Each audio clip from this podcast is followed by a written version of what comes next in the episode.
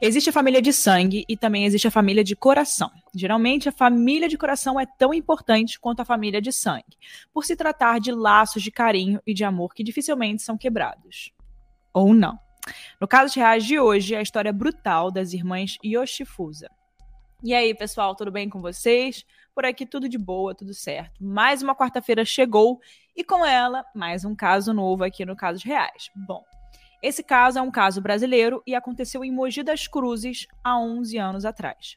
A história foi um grande acontecimento na época e chegou até a virar episódio da série Investigação Criminal, que está sendo transmitida pela Prime Video. Vocês gostam de investigação criminal, que eu sei. Se você conhece alguém que se interessa por uma história cabulosa de true crime, brasileiro, que hoje o caso é brasileiro, já envia o link desse episódio aí, ó. Se ainda não mandou para nenhum amigo conhecer o Casos Reais, eu preciso de você para me ajudar com que o Casos Reais cresça e mais pessoas conheçam Casos Reais. Enfim, e para você também compartilhar o nosso episódio aqui é super fácil, você consegue, né, só enviar aí no WhatsApp em qualquer lugar. E também você pode postar nos seus stories que você está escutando Casos Reais hoje. Me marca, marca o Casos Reais que a gente vai repostar. Quase sempre reposto, assim. Eu eu tô sempre de olho em vocês e gosto muito quando eu resposto, porque eu, eu, já até decorei muitas vezes o Instagram de vocês, né? A foto, então eu já sei quem é que escuta sempre. E fora isso, se você tiver algum caso que você queira escutar no Caso Reais e ainda não tenha visto, dá uma rodada aí no, nos episódios, são mais de 80 episódios, então você dá uma pesquisada se esse caso já não tem, que várias vezes já tem caso, e me manda no direct, porque eu tô anotando, eu tenho uma lista de casos que vocês mandaram, inclusive esse foi indicação de alguém no meu direct, tá bom? Então é isso. Não deixe de compartilhar. O meu Instagram é arroba com K, Mirandas, com S no final. E também tem o Instagram do Casos Reais, que é arroba. E antes que eu esqueça, a gente também está no YouTube. Não deixe de ir lá no YouTube, dar uma moral. O canal está começando ainda, então é muito importante que vocês vão lá e também deixem um like, se inscrevam. Tá aqui, ó, vou botar na tela. Meu canal é Érica com K Miranda. Procura Érica Miranda, Casos Reais, que vocês vão encontrar. Então é isso.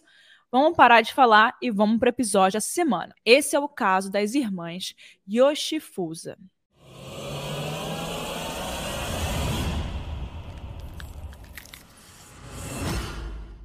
A história que eu vou contar para vocês é uma história cruel, brutal e que nos faz questionar até que ponto nós conhecemos as pessoas que fazem parte da nossa vida. Os personagens dessa história fazem parte da família Yoshifusa. Essa família era uma família de classe média alta, uma família tradicional que vivia em Mogi das Cruzes, no bairro Oliveira. Ficava localizado na área nobre da cidade de São Paulo.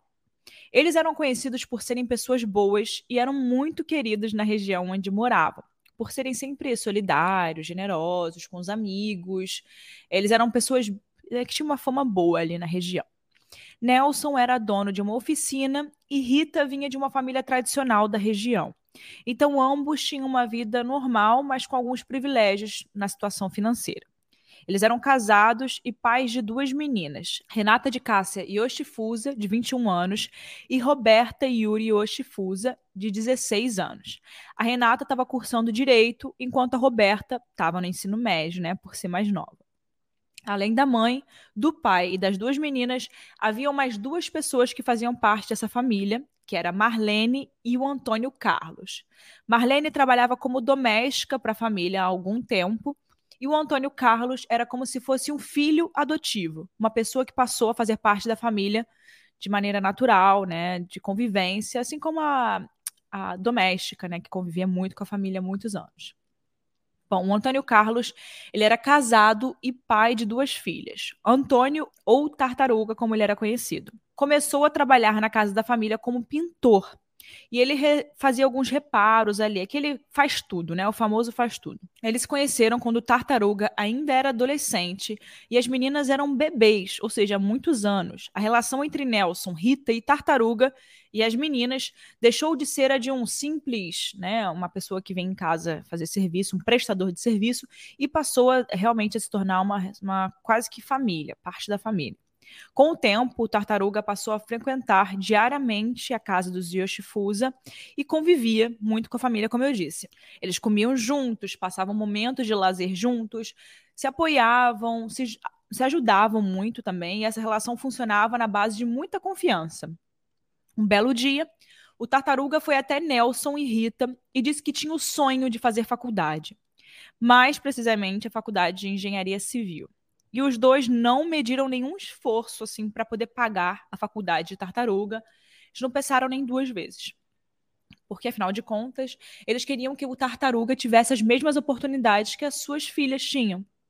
E a faculdade seria uma oportunidade única na vida dele. Nos últimos meses de 2011, a família estava com alguns planos de se mudar para uma outra região, né, uma nova casa. Não sei se vocês já passaram por isso, mas quando alguém vai vender a casa, antes dela ser aberta para as pessoas fazerem propostas ou para a imobiliária vir avaliar, os moradores geralmente fazem umas pequenas reformas entre pintura, reparo, para poder agregar um valor ali ao imóvel, né? Para poder dar um tapa no visual, dar um jeitinho para ficar mais bonito para quem for né, visitar. Quando Nelson e Rita decidiram buscar essa nova casa, eles foram aconselhados a fazer isso, né, para poder fazer os reparos, deixar a casa mais bonita. Então, Tartaruga foi contratado para realizar todos os serviços para dar um jeito na casa. É importante dizer que, embora a relação entre eles fosse de intimidade e amizade, Nelson e Rita nunca se aproveitaram disso para poder pedir para o Tartaruga algum trabalho sem que ele fosse remunerado, né? Então, nada era de graça, mesmo os dois pagando a faculdade dele. Então, isso era uma coisa bem interessante, bem legal, né? De fato, era um momento feliz na vida daquela família, era um bom momento. Eles estavam bem, as filhas estavam bem, a saúde, saúde, tudo certo, relação à parte financeira estava tudo bem. Não tinha com que se preocupar. Como eu contei para vocês, a filha mais velha, a Renata, cursava a faculdade de direito. Desde pequena, ela sonhava em ser advogada e, conforme ela ia crescendo, ela dizia para as pessoas que quando se formasse seria juíza. Assim que ela entrou para a faculdade, a Renata conseguiu um estágio no fórum da cidade e começou a trabalhar como assistente de juiz. Ela presidia audiências conciliatórias e era uma menina muito estudiosa e sabia de fato o que queria. Ela sonhava, né, como eu disse, em ser juíza, e essa paixão fazia com que todos que trabalhavam com ela admirassem o sonho dela de se tornar juíza, mesmo sendo uma menina muito nova. Nelson era um pai super orgulhoso e muito protetor. Então ele levava e buscava a Renata no estágio todos os dias. A Roberta, a filha mais nova, estava prestes a tentar o vestibular, né? Aquele momento ali caótico na vida de um adolescente, né? Quando vai fazer o vestibular, o Enem. E assim como a irmã mais velha, era uma menina bem estudiosa também.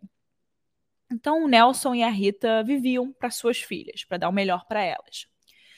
Porém, no dia 11 de novembro de 2011, provou mais uma vez que a vida pode mudar num piscar de olhos e que a gente nunca sabe o que pode acontecer. No fim da tarde daquele dia, a Rita saiu de casa para se encontrar com o Nelson numa imobiliária eles estavam pesquisando novas casas para poder morar e se encontrariam para visitar esse imóvel e iam negociar também o preço da venda da casa que eles já moravam.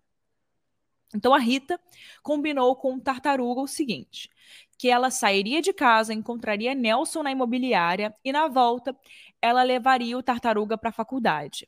Então, ele ficaria com as meninas em casa aguardando os dois voltarem dessa imobiliária. Marlene, a doméstica que trabalhava para a família Yoshifusa, percebeu que assim como assim que a Rita foi embora, o tartaruga passou por ela de um jeito mal encarado, com uma expressão fechada, estranha. Depois disso, ela viu o tartaruga entrar no computador que ficava na sala e acessar um site pornô. E disse mais: quando ele percebeu que ela estava olhando para a tela do computador, vendo o que, que ele estava fazendo, o que ele estava pesquisando, ela ficou abismada com o que ele estava fazendo e ele não disfarçou e continuou assistindo, ou seja, muito estranho. Marlene saiu da sala e continuou fazendo as suas coisas, né, o seu trabalho na casa, já que estava praticamente na hora dela ir embora. E assim aconteceu. Ela terminou o que ela tinha que fazer e foi embora da casa. enquanto Tartaruga continuava no computador. Algumas horas depois, a notícia que mudaria tudo. Por volta de umas oito da noite, o Nelson volta para casa um pouco antes de Rita, que tinha parado para abastecer o carro, e quando ele entrou, ele viu a cena mais perturbadora da sua vida. Tartaruga estava sentado na escada, coberto de sangue. Tartaruga estava com uma voz trêmula e completamente perturbado. O Nelson estava desesperado, tentando conversar com ele para poder entender o que, que tinha acontecido, o que estava acontecendo. Ele disse que tentou ligar para a polícia, mas não conseguiu. Depois de alguns segundos, juntou forças e falou para Nelson entrar e ver suas filhas na cozinha. Mas quando chegou, o que Nelson encontrou acabaria perturbando a sua mente e seu coração pelo resto da sua vida. As suas filhas tinham sofrido vários tipos de agressões. O cômodo era puro sangue. Sangue para todo lado espalhado pelos móveis, pelas paredes. Era uma tragédia. Uma cena de filme de horror. Um pesadelo que, para os pais, nunca teria fim. Tartaruga estava sentado na escada, processando tudo o que tinha acontecido. A Roberta estava nua no chão. Mais um pouquinho para frente estava a Renata, também nua em cima da mesa. As duas estavam cobertas de sangue e bem machucadas. Cortes contundentes no pescoço, muitas lesões profundas por todo o corpo das duas meninas. Nelson gritava, numa tentativa de acordar das filhas, né, de tentar tirar elas daquela situação, mas elas estavam inconscientes, esfaqueadas e nada acontecia, né? Elas não davam nenhum tipo de resposta. O médico legista claramente afirmava que ali tinha acontecido muito mais do que uma agressão física. Era nítido que as meninas também tinham sido estupradas. Os gritos foram tão altos e tão fortes que acabaram chamando a atenção dos vizinhos. Um deles foi na hora entender o que estava acontecendo, e pouco tempo depois, a polícia também chegou ao local. Quando perguntaram para o tartaruga o que tinha acontecido, ele alegou que três sujeitos tinham invadido a casa quando percebeu a invasão, Tartaruga tentou confrontar esses ladrões, mas ele foi esfaqueado. E nessa briga, que ele disse, né? Eles acabaram atacando a Renata, que estava na sala. E Roberta, assustada com os barulhos, teria descido da escada, né? E sofrido o mesmo que sua irmã. Essa explicação não fazia nenhum sentido, ainda que o tartaruga tivesse ferimentos de facada. Nenhum vizinho testemunhou a chegada ou saída de supostos bandidos ou pessoas estranhas na região. Então, aquilo não fazia sentido. Além disso, eles não deram falta de nada dentro da casa. Todas as coisas estavam intactas. Qual seria a razão, né? E também não tinha nenhum nenhum sinal de arrombamento, de tentar forçar a porta. Ou seja, quem entrou naquela casa tinha liberdade para entrar naquela casa, né? Por conta disso, os investigadores acharam melhor chamar Tartaruga para a delegacia e esclarecer o que tinha acontecido. Mas dessa vez ele já era suspeito. Nesse momento, Tartaruga já tinha sido levado à Santa Casa de Misericórdia, que é um hospital que fica em Mogi das Cruzes, para poder cuidar desses ferimentos que ele tinha. O investigador do caso foi até o hospital atrás do Tartaruga, que defendia a sua inocência. Ele era categórico quando ele negava o envolvimento no crime. Mas mais do que isso, ele se fechou, ele não falava. E uma coisa que ficou na cabeça do investigador e que ficaria de qualquer, na cabeça de qualquer um era que o tartaruga era um homem forte, né? Como ele estava apenas com alguns ferimentos no braço, enquanto as meninas estavam completamente lesionadas, feridas, machucadas, cheias de sangue. Ele não tentou defendê-las? E caso tentasse, como ele conseguiu sair apenas com ferimentos leves dessa situação? Tartaruga praticava luta há anos, então nada daquilo fazia sentido. Tartaruga não poderia ser preso, porque não tinha nenhuma confissão. O investigador do caso pediu que o médico segurasse o tartaruga no hospital por algumas horas para que ele não tentasse fugir. E assim foi feito. Às quatro da manhã, o investigador voltou para casa, mas ele estava tão inconformado com toda aquela situação que às sete da manhã ele voltou para a delegacia para encontrar com, encontrar com o tartaruga. que estava sendo levado diretamente do hospital. O investigador, então, decidiu ir atrás dessa confissão, que era o que ele precisava. Ele usou de estratégias que pudessem cobrar de Tartaruga os laços de afetividade que ele tinha com a família. Como uma cartada de mestre, o investigador sentiu que o Tartaruga estava quase confessando o crime e falou o seguinte: Tartaruga, vou ali buscar umas fotos que eu espero que você veja. E eu quero que você veja o presente que você deixou para o Nelson. Fecha aspas. Naquele momento, o investigador foi até o lado de fora da sala, pegou essas fotos e chamou o juiz e o advogado e mais uma testemunha para entrar com ele. E quando ele mostrou essas fotos, o investigador disse que chamaria o Nelson até a sala para conversar com ele. Ele também disse que já tinham apurado os fatos e não havia nem entrado nenhuma pessoa naquela casa. Então, Tartaruga começa a chorar muito. O investigador aproveita o momento e faz a pergunta. Abre aspas, Tartaruga, quem matou as meninas? Fecha aspas. E o Tartaruga respondeu, abre aspas, fui eu. Fecha aspas. O questionamento das inconsistências da história o levou a confessar os dois homicídios. Mas Tartaruga usou de uma estratégia muito comum naquela situação, dizendo que ele não se lembrava de nada, né? A gente já viu algumas vezes isso aqui no caso reais, né, galera? Acho que isso não é a primeira vez que a gente vê, né? Ele disse assim, abre aspas, eu fui à cozinha e tomei meio copo de água e depois tive um apagão. Fecha aspas.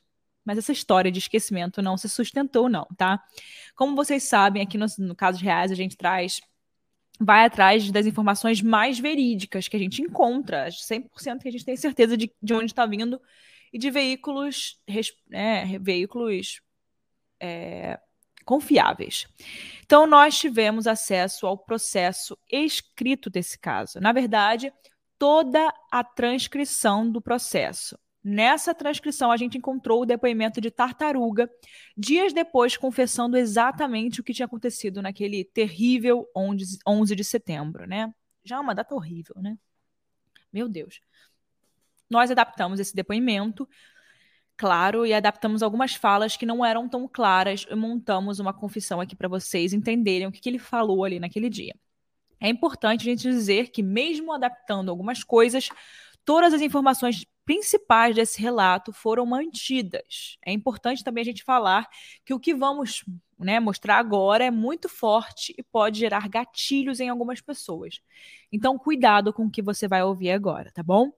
Abre aspas, né? Lembrando que a gente cortou algumas partes para não ficar tão grande e, e tentou deixar o um mais claro possível. Abre aspas.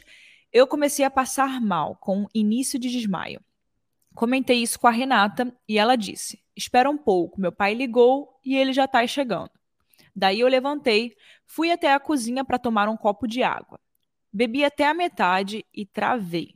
Senti meu corpo tremendo. Perdi a audição naquela hora. Como se estivesse indo para a praia, descendo a serra. Nisso, fui até a gaveta, peguei uma faca, se me recordo, uma tramontina, com cabo marrom ou preto. E me recordo que eu também estava com um objeto metálico na mão esquerda. Me aproximei da Renata, ela estava sentada no sofá. Fui até próximo dela, parei e voltei para a cozinha de novo. A Renata não me viu nesse momento. Acredito que se ela tivesse me visto, ela teria corrido, porque eu estava com a faca na mão. Ela estava lendo e estava passando o filme Silêncio dos Inocentes. O que eu recordo foi que o primeiro golpe foi com a faca e depois com o objeto os dois em sincronia, com uma força descomunal. Ela foi caindo para o lado da porta de entrada da sala e caiu ali entre o braço do sofá, próximo da porta. Eu soltei no chão a faca que estava na minha mão e fui para a cozinha de novo. Peguei a faca de cabo branco e quando voltei próximo da Renata, a Roberta estava parada embaixo da escada, no último patamar da escada. Me dirigi para Roberta e foi a mesma mecânica. A Roberta estava em frente ao computador, próximo da escada. Nisso, com a faca na mão, eu fui para cima da Roberta e a mecânica foi a mesma: facada e pancada e golpes. Aí a Roberta caiu no chão porque os golpes foram no pescoço. A primeira a ser arrastada foi a Roberta. Ela caiu praticamente na cozinha. Eu só arrastei ali até certo ponto. Aí peguei a Renata e arrastei até o meio da sala. Peguei ela no colo e coloquei ela em cima da mesa. Eu fiquei olhando na tela que dá acesso para a câmera da casa do lado de fora por um bom tempo. Depois, comecei em um ato de desespero e cortei muito rápido a roupa da Renata, abaixei os shorts da Roberta até o joelho. Na hora que eu rasgava a roupa, não olhava para Renata. Nem quando abaixei a bermuda de Roberta, olhei para ela. Meia hora se passou, fui até o banheiro que fica próximo da entrada da casa. Aí encostei a porta e comecei a me autolesionar. O primeiro corte foi na região do braço esquerdo e a faca estava na mão direita. E entraram mais uns dois cortes que já assumiram. Depois lesionei a mão direita na região dos dedos. Aí não sei se escorreguei no meu sangue ou desmaiei, mas acordei dentro do banheiro. Fecha aspas. Bom, eu vou tocar num assunto agora que é muito delicado, mas eu preciso dizer para vocês que é importante. Vocês lembram que no relatório do IML constava que as duas meninas tinham lesões nas partes baixas, lá na, na, na vagina? Então, Dias depois, de acordo com a doutora Vera Borba, a ginecologista delas, os investigadores ficaram sabendo que as duas meninas eram virgens, ou seja, foi um trauma muito grande. O médico legista Zeno Morrone apontou que as lesões que ela tinha, né, tinham acontecido em vida, mas disse que não foi possível concluir se teve violência sexual ainda em vida ou depois de terem né, sido assassinadas, mas que as lesões foram em vida. De qualquer forma, ele confirmou que houve a prática de atos né, de cunho sexual que também implicam na, na prática de estupro. Né? Tartaruga foi a júri popular no dia 14 de agosto de 2014 foi determinado que ele era culpado de todos os crimes e condenado a 57 anos de prisão. Para o Brasil, né?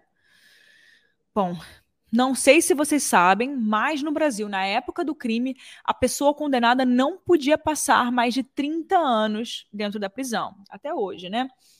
E mais, no caso de tartaruga, se ele se comportasse bem, a pena poderia ser reduzida. Como é de praxe, né, galera? Isso aí é Brasil, né? Brasil, Zil, Zil. Nelson e Rita saíram de Mogi das Cruzes e foram morar no nordeste do país.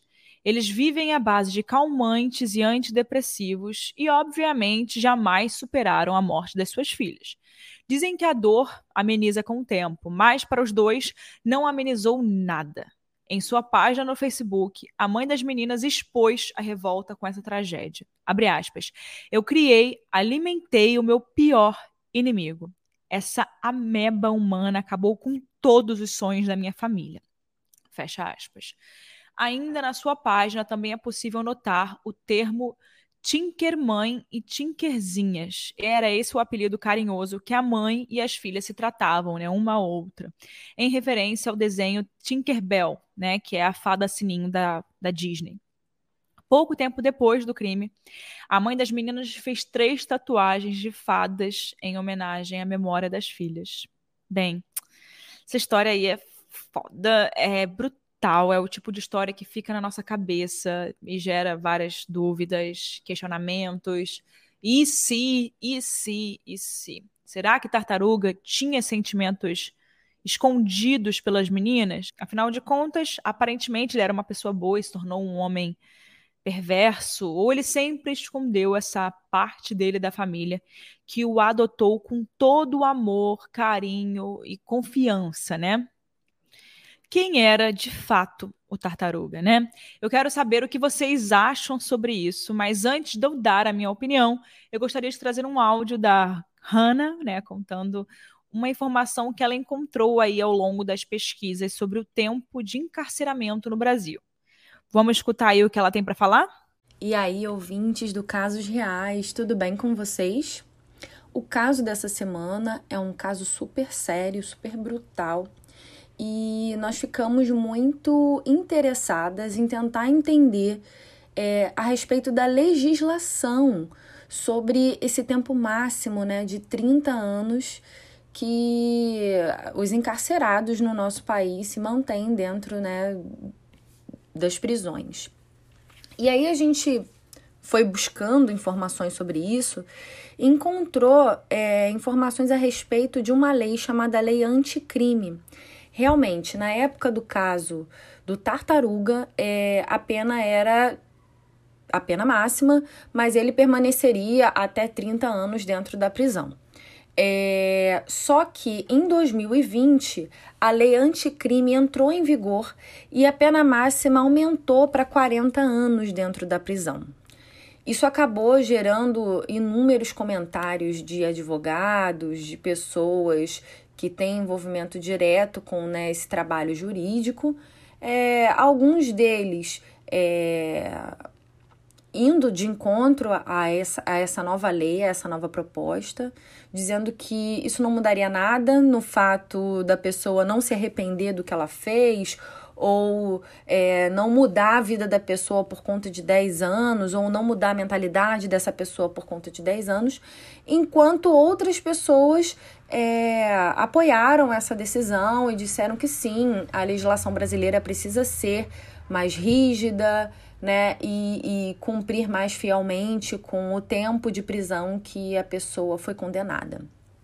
Bom, vou deixar aqui essa informação para vocês e vou passar a bola para a Érica para ela contar para a gente o que, que ela está achando desse episódio, desse caso em especial. Bom, e como no final de todo episódio eu sempre trago a minha opinião, né? A minha opinião é a seguinte, é muito, é muito clara, os últimos casos estão sendo muito claros, né? eu acho que as pessoas elas sempre dão é, elas sempre dão pistas de coisas, né? As coisas não acontecem do dia para de um dia para o outro, né?